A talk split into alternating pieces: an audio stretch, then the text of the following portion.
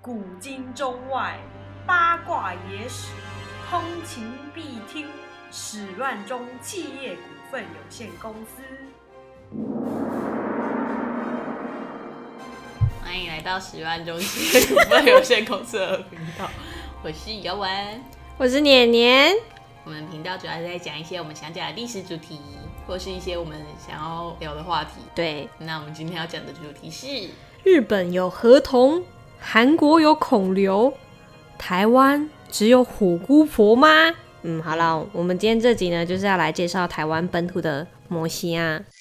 中国有很多鬼怪啊，日本的妖怪还有出很多动画，而韩国现在呢，因为孔刘的关系，鬼怪变那么帅。但我们的鬼怪呢，我们有没有自己的本土鬼怪，还是我们都是一些进口的鬼怪？因为我觉得台湾人真的对自己本土妖怪没有很熟悉耶，所以今天要来介绍一下台湾本土妖怪，而且希望可以让他们变得文创一点，比较帅一点，搞不好可以出个连续剧，打败一下孔刘。我们来画漫画，来啊来啊来啊！算了，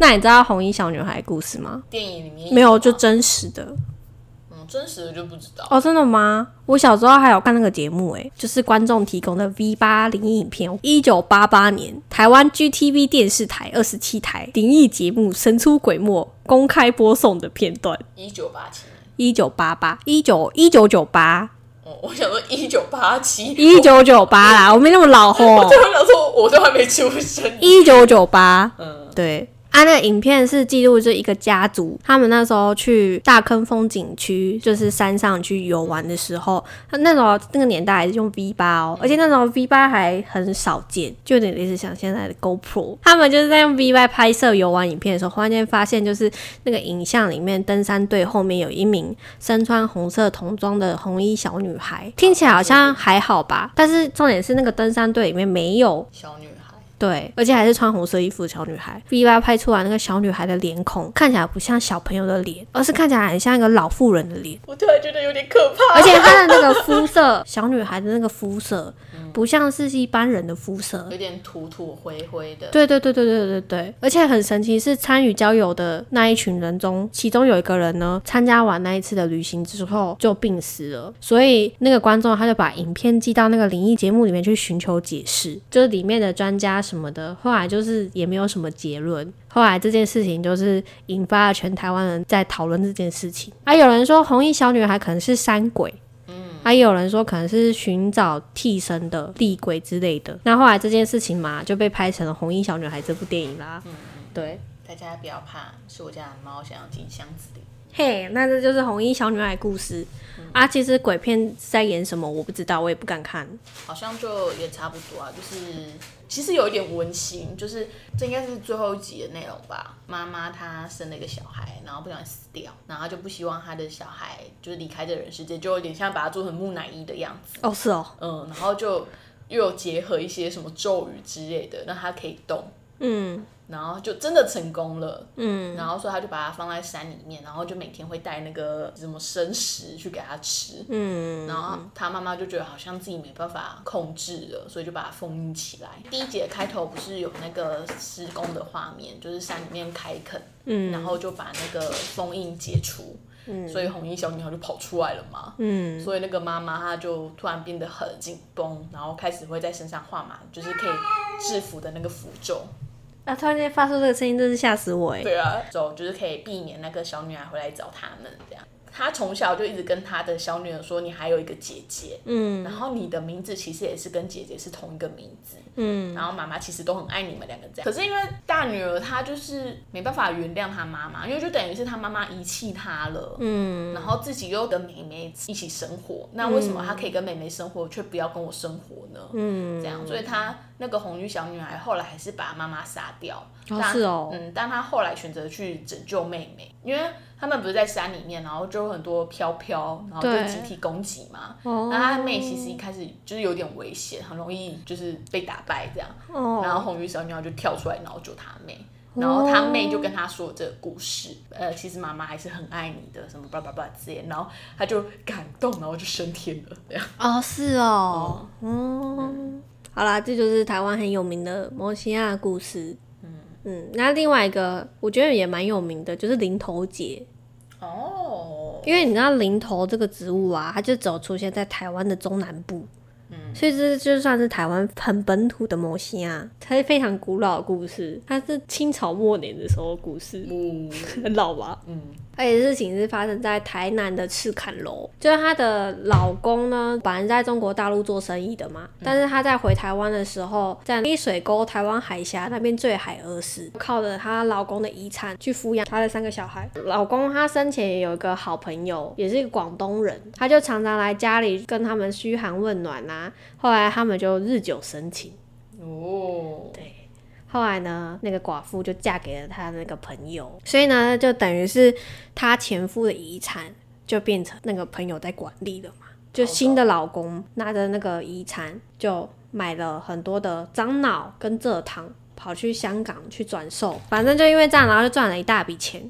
拿到那一大笔钱之后呢，他没有回到台南去找那个寡妇，找他老婆，结果反而是回到他的原本的家乡，就是广东，去娶了一个新的老婆。嗯，从此过上幸福快乐的生活。太坏了吧？那寡妇就没有钱嘞。没错，没错，我就是一个渣男。那那个林头姐呢，她就完全不知道这件事情嘛，她就依然在台南，就是苦苦的等候着她老公，然后她老公怎么还没回来呢？而且就是到最后，因为钱都被她老公拿走了，所以最后就贫病交加之下，小孩全部都饿死。天哪、对，然后她最后才知道真相是，她的老公原来已经回到广东，拿着一大笔的钱娶了新的老婆。她就受不了，她就在林头上上吊。从那之后啊，就林头树林附近就很多人就会说有看到什么女鬼出没，而且她还会拿着纸钱去买肉粽果腹。我不知道这一段是怎么来的。肉粽很行销吧？就算我当了鬼，我还是要吃肉粽。台湾肉粽子真好吃，啊，我念念不忘。就算我变成鬼魂，我还是要吃肉粽，是这样吗？应该就是还没意识到自己已经离开了吧？过年就是怕小孩饿啊，所以还是会去买饭给他们吃。嗯，单独买肉粽。那就肉粽可能比较便宜吧，就毕竟一颗里面就有肉，然后有香菇、有菜、有饭，营养均衡对对对，就可以温饱。台南肉粽真棒。对，那那个台南人呢，他们就为了地方上的安宁嘛，所以他们就筹资建庙，就盖了一个林头姐的庙。就叫他零头姐，因为他毕竟是冤死的，他是因为那个渣男死掉，所以他其实心中还是有怨恨。就是有一天呢，就有个算命先生，他就入了那个零头姐的庙去躲雨，后来才认识了这个零头姐。就零头姐，她的冤魂就出来跟算命先生相求，就是说她有冤屈想要去报仇。那算命先生也觉得很可怜，所以就答应了这件事情，他就帮他刻了一个神主牌，放在鱼山里面。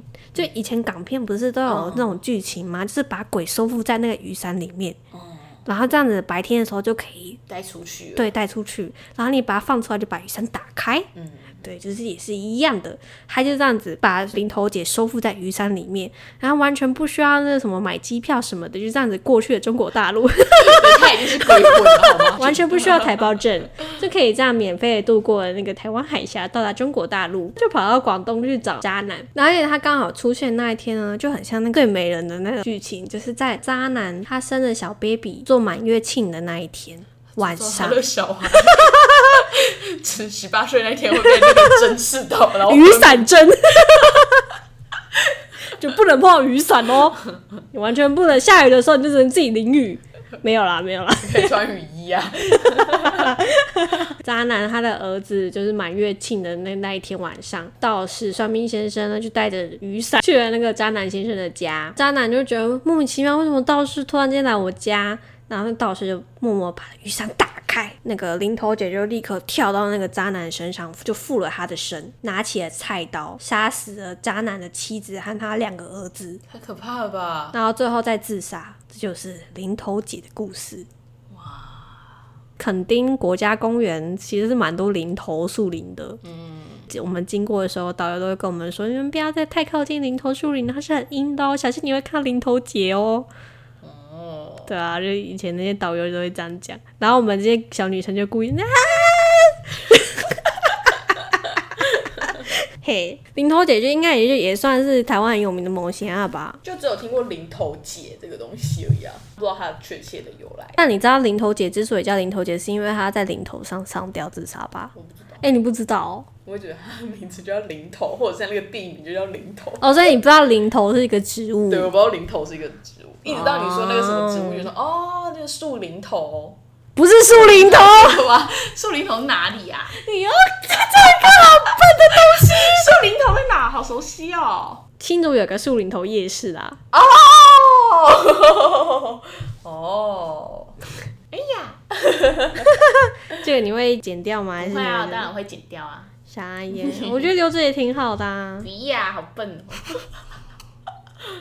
那那树林头夜市叫树林头，我不知道哎、可能那边很多树林吧，我不知道。嗯嗯，然后再分享另外一个台湾本土摩西亚。嗯，哎、我后来才知道，原来这是台湾本土摩西亚，而且是客家农庄的摩西亚。哎，哪一个啊？虎姑婆。哦，是客家的哦。对啊，没有，它其实本来原生是中国大陆那边的，后来传进来就是台湾的童话故事作家呢，就把它设定为是客家庄的故事。哦，哎哎，你小时候不是会唱虎姑婆？对，哎、我小时候超级怕这首歌的耶。其实现在很多儿歌都嘛回去听，都觉得莫名其妙，对啊，像什么妹妹背着洋娃娃，我真的觉得真的超可怕。鬼故事啊。对啊，然后那个虎姑婆这首歌，我也觉得我是我小时候的阴影。我一直到九岁、十岁的时候，我还是超怕这首歌。你知道这首歌怎么唱吗？嗯，好像就是要快点睡觉啊，不然就会被割啊。就是好久好久的故事，是妈妈告诉我，在好深好深的夜里会有虎姑婆。然后接下来就是我最害怕的片段，就是爱哭的孩子不要哭，他会咬你的小耳朵。不睡的孩子赶快睡，他会咬你的小指头，所以是耳朵跟指头都会咬。哦，而且重点是，你知道你知道为什么我会超怕这首歌吗？因为我小时候是个超爱哭又不睡觉的小孩。然后重点是我妈在唱这首歌的时候，她会有个给我一个三 D 立体的那个感觉，就是她在唱那个咬小耳朵跟咬小指头的时候，她会同步一起咬我的耳朵跟指头。你感觉我感觉那个真的很可怕。然后我那时候瞬间就会觉得我妈被虎姑婆附身，然后我就会哭更大声，然后更不敢睡觉，因为我怕我睡着的时候虎姑婆真的会来找我。然后我就反而是变本加厉，就是我超更不敢睡觉，跟然后我哭更大声。所以我小时候真的超怕这首歌，就是因为可是你妈想象中的画面应该是那一种咬你的小耳朵，那你就觉得很痒，就一直笑啊？还是你妈是那种很坏的那种咬？我妈是轻咬，但是我真的那个触感真让我吓到，就是我真的很怕，我如果我妈一用力，我的小指头是不是真的就咔嚓掉？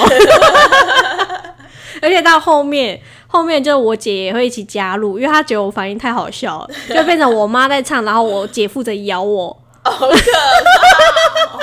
就差点已经到了九岁十岁，就小学三年级的那个时候，姐就会很爱玩游戏，就是她只要起那个虎姑婆的音，她只要好，就是好久好久，她只要她只要这样，哎、没 how，，然后我就开始哭。就我是个很好 Q 的小孩，我那时候超容易哭的，就是这样好，然后我就哭了。然后我姐姐说我没有怎样，我只是好热哦，这样。所以这首歌真的是我小时候的超级大阴影诶，就是这样好，然后所以我那时候咬你的小指头，你不可以咬黏黏的小指头，我有阴影，不要咬我的小指头。坏猫咪。我们刚刚在讲小指头故事，结果咬完了猫咪就咬了我的小指头，超坏！那只黑猫。笑死！所以这个完全就没办法，就是让小朋友好好睡，这反而是加深小朋友的阴影。拜托以后妈妈不要做这种事情，这反而会加深你的困扰好吗？因为我反而哭更大声。我好像一直到国中我才可以面对这整首歌，才终于愿意把这整首歌听完。那你唱完有比较释怀吗？没有啊，我就永远记得小时候那个被咬的触感。好可怕哦！我也觉得。姑婆啊，她就是姑婆嘛，只是她是老虎化成的姑婆。嗯。然后以前我妈她很讨厌她的姑姑们，嗯，他觉得他那些姑姑们就是有点挑剔的长辈，所以我妈都会私底下就是叫我们跟我们说，哎、那些姑姑就是虎姑婆，对。你妈好坏哦，然后我们就在那边说虎姑婆，虎姑婆来了，虎姑婆。没礼貌哦。我妈就这样叫我们教我们的嘛。那虎姑婆大概是一个怎样的呢？她就是一个用老虎精化成的老人家，捕食小孩吸收精气，她这样才可以真正成为化成人类。所以她小时候都会去村子里面去找小孩。我觉得这故事有点好笑，就是其实并没有儿歌唱的那么可怕。我真的觉得有点笨哎、那个老虎。诶、老虎会不会爬树啊？我记得会，啊，但是故事里面老虎不会欸、他误导小孩。反正他就有一天，他就伪装成老婆婆的样子，然后就跑到村子里面去找小孩嘛。然后刚好有一天，就是有一户人家，他们父母有事情离开家里面，所以家里面就走两个小孩。所以我觉得这个故事是不是好像童话故事里面那种坏人进来都是因为家里没大人？那大家也知道怪说小朋友乱开门，还是要怪爸妈你干嘛要把小朋友丢在家？所以现在才会有一一三吧？是这样吗？你说爸妈就是让我们自己待在家就要打一一三是吗？对啊，对啊，现在好像是犯法的。有这样吗？有啊，就是好像几岁以下哦不可以有孩童自己一个人在家。哦，真的吗？哦，好吧。然后反正呢，就是那一天，就是家里没大人，虎姑婆呢，她就装成无家可归的老人，就是抠抠抠，就是跑去找那个两姐妹，这个我们无家可归，你可不可以收留我一个晚上？太笨了吧，这小孩他就答应了。对啊，他就觉得哦，那个老人家看起来好像蛮可怜的，就开门让他进来住一个晚上。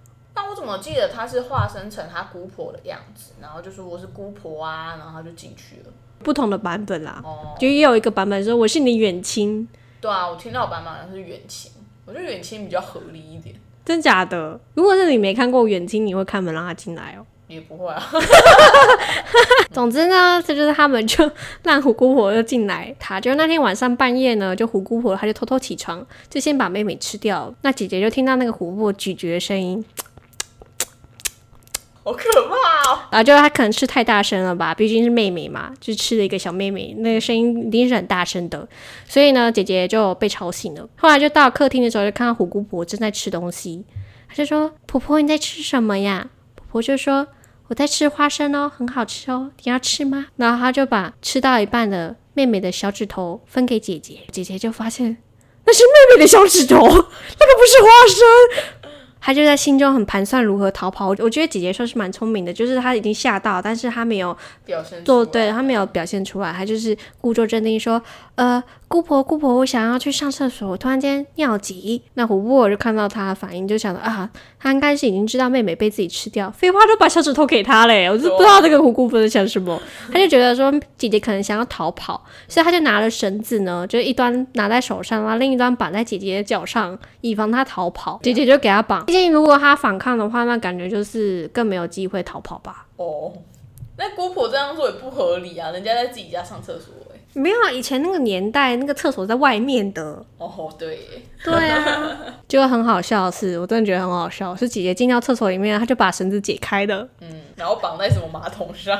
我真的觉得很好笑哎。然后虎姑婆没有想到这件事情吗？然后那个虎姑婆就想说，诶，这个姐姐怎么上厕所上那么久都还没出来呢？才发现她已经逃跑了。好笨，很笨很笨吧？他就赶快跑到门外面开始去找姐姐，就忽然间发现姐姐她躲在一棵大树上。那虎姑婆不会爬树诶，她只会待在树下。因为她是老人吧，老虎明就很会爬树，老了啊。可是因为姐姐在树上，她虽然不会被虎姑婆吃掉，但是她也没地方可以去嘛。她也没办法逃脱啊，因为虎姑婆就在树下面嘛，所以他就骗虎姑婆说：“哦，我不是要逃跑，我是想要在树上抓小鸟给你吃。听说油炸的小鸟很好吃，我想要让你吃吃看。”三更半夜半夜吗？对啊，三更半夜抓什么屁小鸟啊？结果呢，虎姑婆听到很感动哦，他觉得嗯，这个小孩真孝顺。虎姑婆非常热心的，就是热了油锅，用绳子吊到树上给姐姐。然后姐姐就把那个油锅铺在，虎姑婆身上嗯，虎姑婆就被烫死了。这故事真的荒谬到一个极点。对啊，为什么不叫姐姐抓到小鸟，抓到姐姐下来，然后他们一起在地上？对啊，这怎么想都觉得这个故事充满 bug。就那听想一想，让大野狼故事比较好。对啊，比较有逻辑吼。对啊，而且大野狼还可以把路剖开，小朋友就救出来了。对啊，可可是这样妹妹就真的被吃掉了哎，对啊，好难过哦。这东方的小红帽故事。而且我听完这个故事之后，我瞬间对虎姑婆这个儿歌就是更没有阴影了。就想我怎么会被这种那种笨的故事吓到呢？真是的。啊，另外一个摩西亚故事呢，它叫冷面鱼。你有听过这个故事吗？我有哎，冷面鱼它有两个故事版本，就是面鱼好像蛮新的，没有，它有很久以前的。哦嗯，可是很久以前的人面鱼跟新的人面鱼吓人的方式是不一样的，就是有一个是说好吃，对对对对对对对对，我觉得那蛮可怕的耶，对啊，因为我超爱吃鱼的耶，这真的会给我阴影。嗯，以前我先讲以前的那个年代的版本，这是清朝的记录哦，是有记载在书里面的。哦，对对对，它是身躯是一条大鱼。但是它有那个人的脸孔，然后以前是出现在台湾中部外港，就是有一个老渔夫，他在出海捕鱼的时候，意外的就是遇到了人面鱼，然后那个渔夫看到的画面是那个人面鱼，它浮立在水面上，只要见到人，它就会他就会笑嘻嘻的，就笑得很开心，嘻嘻嘻，然后呢用鱼鳍做合掌的模样拜那个渔夫，你觉得很可怕吗？我觉得很诡异啊，对，就是渔夫就觉得很诡异，嗯，那我觉得他可能只是想打招呼嘛。但那一种笑一定会是那一种不怀好意的笑，你说那种嘻嘻，对啊就那种笑。然后我想象是弥勒佛那种笑、欸，好 哦，我想说他也许就只是想要打招呼嘛，就大家都觉得很可怕。哦，也是有可能的，嗯，但是呢，那个老渔夫就觉得很可怕，所以后来呢，他们就会燃烧纸钱祭祀他，然后就希望说不要发生一些灾祸。就没有想到，就是还不到十天，就老渔夫的船呢就在海上发生翻覆，但是好险被同伴救了。所以后来就是那边的人就是更加笃信说，你只要看到人面鱼就会带来灾祸。嗯，对，所以以前一开始人面鱼版本是一条大鱼，然后脸孔有人像，他们会站在海面上跟渔船的人拜拜，会嘻嘻笑，这一开始的人面鱼。那后来一直到一九九零年代的时候呢，这个事情是发生在嘉义市的蓝潭水库。那有一说是说是在高雄市，就是有一个游客他在那个水库钓起了一只无锅鱼。就他在烧烤要准备要吃的时候，就听到那只鱼用一个很诡异的声音，而且是用闽南语问说，哇五喝价吧，而且重点是钓客他还有把无锅鱼拍照起来，就那个照片上那个鱼的人头，还有浮现人脸的样子，这完全会是我的阴影，因为我真的超爱吃鱼的。后来呢，这个故事呢被改拍成《红衣小女孩》的外传，哦，你有看过吗？没有没看，好，我也没看过。那你觉得哪一个版本比较可怕？第一个吧，真的哦，因为第一个会有生命危险，啊，第二个就是不要吃就好啦。可是我超爱吃鱼。就是会有阴影，这辈子就没办法再吃鱼了。可是你不吃鱼跟死掉，当然是选不吃鱼啊可。是你平常不会去海上，但是只有渔夫才会遇到啊。那那前提的立场就是我们是渔夫啊。对啊，这鱼对渔夫来说比较可怕。可是你吃鱼，就是不管是谁都会吃到鱼啊。应该说，如果第一个版本，不管你是不是渔夫，就是你只要看到太阳，你就是会有生命危险，嗯，这样就会觉得比较可怕一点。哦，我在想，如果他问我说鱼肉好吃吗？他是用闽南语问的，我可能听不懂。然后就继续吃。可以再讲一次吗？会不会有人就神经也蛮大条，然后就吃，嗯，好吃啊，不然太可怕了，这是心脏很大颗就。以为是就是旁边的人在讲话啊什么之类的。对，那还有另外一个摩西啊，它叫蛇郎君，你有听过吗？没，它也是台湾本土的摩西啊，它跟那个蛇娘子有关系吗？没有关系，但也是蛇精。嗯，对，而且我觉得啊，《白蛇传》啊，对对对对对对对，而且我觉得我讲一下这故事之后，你会觉得，诶，这故事听起来好熟悉啊！嗯，好，啊，这是日治时期记载下来的故事，是连战的阿公连横记载。那就据说呢，就是有个村庄里面有个老人家，他有三个女儿。那某一天呢，他就经过了一个很漂亮的花园，他就觉得里面的花好美丽啊，他就想要摘下一朵花送给女儿。结果谁知道呢？他一摘下那朵花之后，花园的主人就很生气，他就对老人家说：“你既然摘了我花园里面的花，你要把我女儿嫁给我。”你有没有觉得这故事非常的熟悉呢？如果你不把我的你的女儿嫁给我的话，我就要毁灭了你们家。你到现在还是不知道这故事？美女与野兽啊，你不知道美女与野兽的故事吗？就是贝尔到那个城堡里面，然后遇到那个茶壶夫人，那你然后就开始跟野兽跳舞。那你不知道美女野兽美女为什么会去野兽家吗？我不知道，你到底有没有童年呐、我就不是看迪士尼长大的小孩没，我家就没迪士尼。不是啊，童话故事也有美女与野兽故事，它不是迪士尼出来的。我没有看。一开始就也是他爸爸想要摘那个花园里面的玫瑰送给贝尔，哦，然后就一摘了之后，野兽就冲出来就说：“你怎么可以摘我们家玫瑰？你这没礼貌的人！”然后就说：“你要把你的女儿嫁给我，不然的话我就不放你出去。”他就把他爸爸抓起来，嗯，就说：“除非你女儿过来嫁给我，不然的话我就不会放你走。”所以贝尔这尔样子其实有 bug，因为他就会放他爸回去通知。没有，他没有放他爸出去通知，他是请别人去通知。哦所以后来贝尔来了，他爸爸就放走了。哦，对啊，那蛇郎剧也是这样的。哦，我就不知道他到底是是台湾版的《美女与野兽》但我不知道谁的故事比较老，到底是谁剽窃谁，我不知道。反正那故事超级像的、啊，就是他那个老人家，他也是跑到那个花园里面去摘花，就摘完花之后，那个花园主人就很生气，就是说你怎么可以摘了花？你摘我花，你的女儿就要嫁给我，不然我就要毁灭你们家，你不觉得很像吗真？的还蛮像的。就是台湾版《美女与野兽》故事。嗯，那后来，而且呢，这个花园主人他不是野兽、哦，他就是他就是蛇精幻化成的那个蛇郎君嘛。重点是蛇郎君他是个美男子，对啊，他就蛮帅。野兽是不一样等级的。对，然后老人家很害怕，所以他就把他小女儿嫁给了蛇郎君。结果没想到呢，蛇郎君呢，他对他妻子非常的疼爱，而且他还有钱，所以他总是就是用很多珠宝啊去满足妻子的欲望啊，一家人就会过得非常的幸福快乐。结果呢，大姐啊就看到她妹妹过得那么快乐，就老公很帅，然后他们家里又很有钱，就对她很好。他就很嫉妒啊，妹妹。然后为什么不是我嫁给妖怪呢？如果是我嫁给妖怪该有多好？就竟然是也想要嫁给妖怪。所以呢，他就想要去谋害他妹妹，因为他跟他妹妹其实长得蛮像的，他就有点想要取代他妹妹。嗯太笨了，这个姐姐。为什么觉得他很笨？他就只要跟她妹妹拿点钱就好了啊。他就想要蛇郎君当他老公，蛇郎就很帅就问蛇郎君有没有弟弟啊？这样两姐妹为了一个妖怪争风吃醋哦，就是台湾版的《美女与野兽》，怎么会发生这种事呢？就有点类似像《美女与野兽》跟《灰姑娘》的综合版。好像哎，对耶。对啊，最后呢，他姐姐真的就这样子杀掉了他妹妹了，就是相似的那个龙猫去取代妹妹，就没想到呢，妹妹的冤魂呢化作青鸟，她就向她老公就是提音报信，就说我被我姐姐杀掉了。对，她就想要跟蛇郎君这样讲，结果没想到被姐姐发现，姐姐就把那个青鸟也杀掉。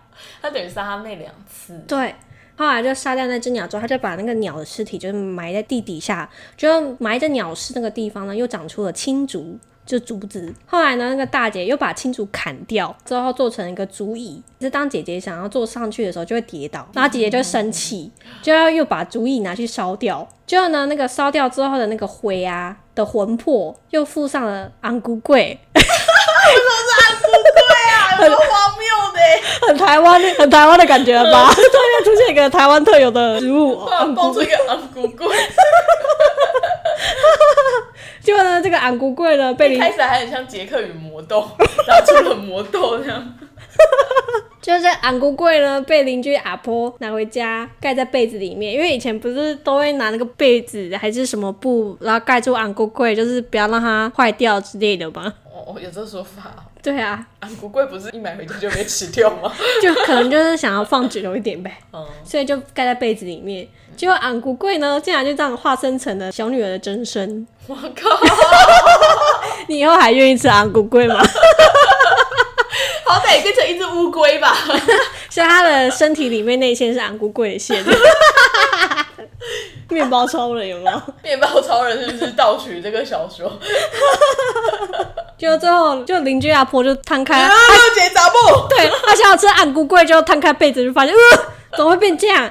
所以后来呢，那个邻居阿婆就知道小女儿的故事，他就赶快跟蛇郎君讲，然后蛇郎君知道真相之后就很生气。他就化身成了他的真身，就是他大蛇嘛，他就化出了他的真身，就一口咬死了大姐，然后从此就跟安菇桂的小女儿 过着幸福快乐的日子。一个是安菇龟妖，然后另外一个是蛇妖，好那蛮好的啊，这都是妖怪。不会有谁死掉的问题。但是蛇郎君就不能吃昂古贵，他可能就晚上一睡觉的时候嘴巴舔一舔，因为蛇不是很爱伸舌头吗？就嗯好好像要想好想吃，每天就抱着食物睡觉，哎，他每天抱着昂古贵睡觉，哎，应该可以舔吧？感觉听起来就会有自动增生的功能啊。我今天吃掉被吃掉左手臂，明天早上睡醒就会长回来。屁呀、你要自己去买红豆馅吧，昂古贵里面是红豆吗？对啊，对，你要自己去买红豆馅。填充，自己填黏土。啊，不然就是吃掉之后，然后他再去买一个昂古桂花，然后再敷棉被，他就会变成，哎、嘿，我又回来了，也可以呀、吃了那个昂古贵真身那个小女儿之后，会不会充满活力？那个面包超人的设定，感觉可以耶，好酷哦！就是那个昂古贵与蛇精的故事。啊，这故事很不红哎，不然昂古贵会卖很好啊。好像听说爸爸妈妈那个年代，其实蛇郎君是他们的床前故事，哎，是哦，对，但是到我们现在就没有人在讲蛇郎君的故事，因为俺不会出来，大家只会先想到面包超人。是我们自己设定的吧？我觉得其他人应该就不会想到面包超人，但是就是俺不贵出来之后，我就怎么想都会想到面包超人。好啦，那如果真的不小心被阿飘或某虾作祟的话，怎么办呢？你会怎么办？去庙里面啊，收金是不是？对啊，那以前这些收金呢、其实是给医生做的。从以前那个什么《本草纲目》啊，他就会提供，就说如果你被阿飘作祟的话，该怎么办？还有收录在《本草纲目》里面哦。你知道《本草纲目》是怎样的书吗？就是有写说什么冬虫夏草啊，对，啊就是记载一些药草啊、一些医学的治疗的方法的那种的书籍。就他竟然有把这种被阿飘附身啊怎样的事情记载在那本书里面，让看的人知道说，如果你发生这种事情，你要怎么去挑选那些药草赶走那个鬼。所以这算是一个病哦，是要给医生看的。所以从以前那个清代的时候，就有一些医生他们就把相关的诊疗记录保留下来，然后就有很多很神奇的诊疗记录。像有一个诊疗记录蛮神奇，是有一个蔡先生，他是一个木工。他有一天他就喝醉酒，他就拿着斧头在山里面到处乱晃，晃着晃着他就跑到乱葬乱葬岗里面，然后他以为有一个棺材，那是他家里的床，好像他以为他已经到家了，所以他就躺到那个棺材上面，他就睡着了。哇就睡到一半的时候，他突然间惊醒，就发现，嗯，我怎么在乱葬岗里面？但是那时候天还没亮，所以他也不敢乱动，他就这样躺在棺材板上面等到天亮。还不如一直昏睡下去。可是他就醒来，有什么办法吗？嗯诶，要是你的话，你会怎么办？你会继续躺着吗？我一定会起来，然后你就离开，是不是？我会在那边坐到天亮，坐着，就是反省，跟他说，跟他说对不起，跪着吧。哎，可是要是我就会不敢动，哎。可是你都已经醒了，可是我怕他发现啊，就他就这样躺在棺材板上不敢动，就这样等天亮的时候，突然间不知道从哪里传来就是一声声音：“嘿，你在吗？”只有这时候呢，他底下的棺材竟然发出了声音，就说：“我在啊，怎么了吗？”不知名的声音就说：“我跟你说，附近有一户人家的女儿患了重病，其实是他隔壁的葛大哥每天都在欺负他。总之啊，就是那户人家他想要请法师道士化解这件事情。你要不要跟我过去看热闹啊？然后他棺材板下面的声音就说：“不用了啦，我家里今天有客人，你自己去。他知道他在他身上，”蛮好客的吧？嗯，觉得蛮好的。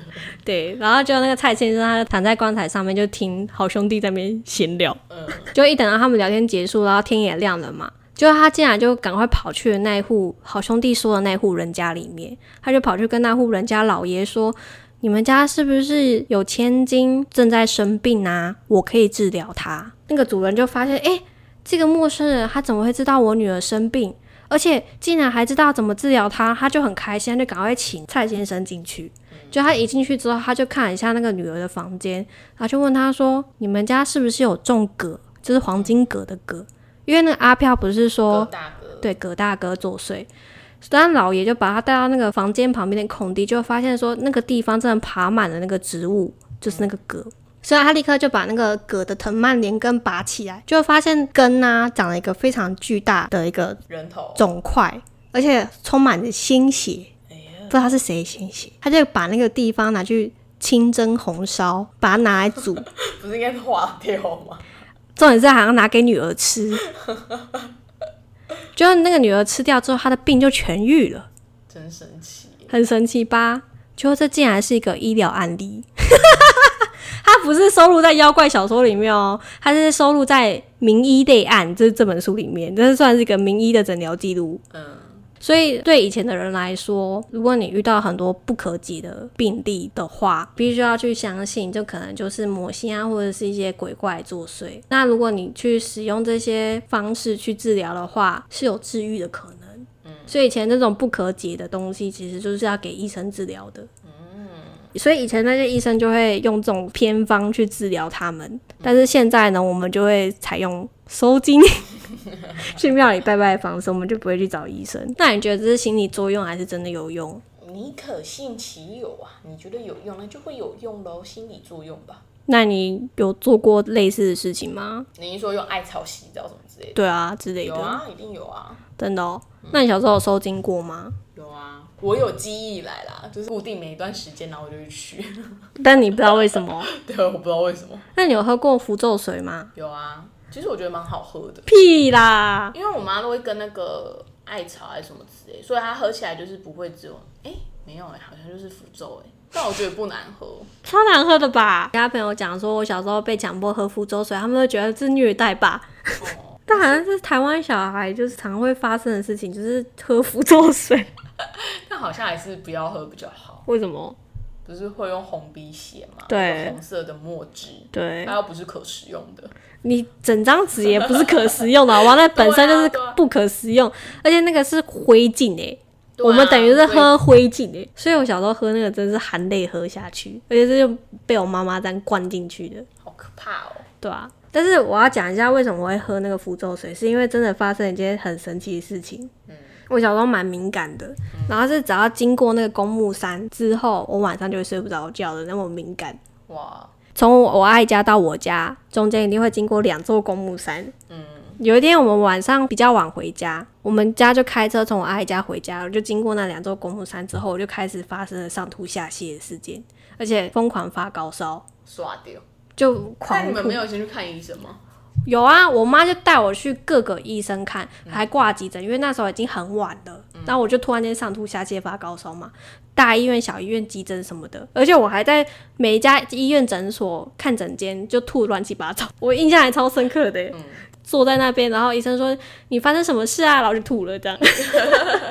急性肠胃炎。对，然后医生就帮我做各种诊疗、诊查什么的，完全找不出原因。啊，因为就只能相信偏方。因为也没有任何的什么肠胃的状况，就是他有说你有哪里痛吗？我说我没有，但我就会一直吐，一直吐，一直吐。我吐到什么东西都没有，我还是一直吐，到最后就连那个什么胆汁。对什么的都吐出来。而且那时候所以也没有什么手机资讯、网络可以查。我妈是沿路去问路上的人说，你们有没有什么医生可以推荐我小孩一直在那边吐？嗯后来就是一直到那个还是上一家诊所推荐的，这个真的不知道原因。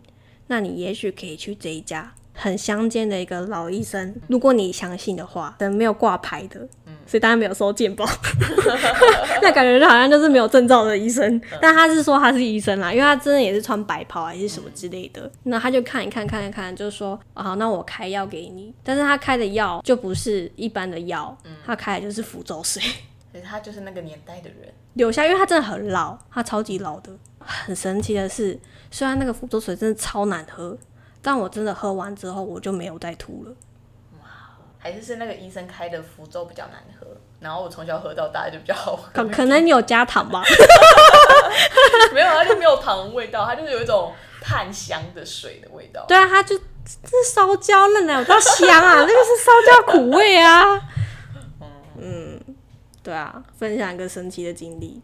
那我们今天节目就到这吗？对啊，大家也可以跟我们分享有没有神奇经历，或者是其他台湾某些的故事。那我们突然变成怪谈节目了，是不是 没有啊，就是特辑啊。轮不到我们来做吧？我是胆小鬼，我是不敢做这些的，对啊。啊，如果喜欢我的话，记得订阅我们的 IG 频道。对，记得订阅我们。递进个屁啊！好啦，我们的鬼月特辑就告一段落啦，嗯，然后喜欢我的话，记得给我们五星好评，就这样喽，拜拜。拜拜。